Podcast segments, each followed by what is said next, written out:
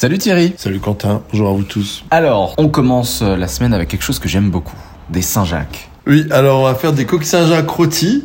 En fait, euh, des, euh, des bretonnes, je les ai achetées évidemment en coquille, non coraillées. On va les sortir de la coquille, tout simplement à l'aide d'un couteau, hop, flap, bien à plat. On enlève le couvercle et à l'aide d'une cuillère, on enlève ce qu'on appelle la barbe, ce qui est autour de la Saint-Jacques, en mettant bien le pouce sur la noix de Saint-Jacques. Ensuite, on les décoquille à l'aide de la cuillère, donc on les sort de la coquille, et on les rince à l'eau.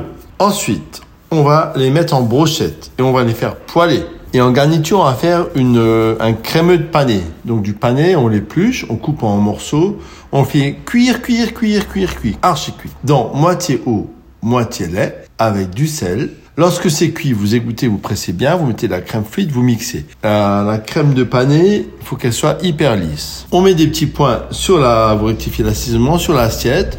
On met notre petite brochette de coquille Saint-Jacques poêlée. Et on va faire un beurre noisette dans lequel on met un peu de thym vert, on met un peu d'oignon nouveau et on met un peu de coriandre fraîche. Coquille Saint-Jacques poêlée avec un crème de panais et un beurre meunière aux herbes.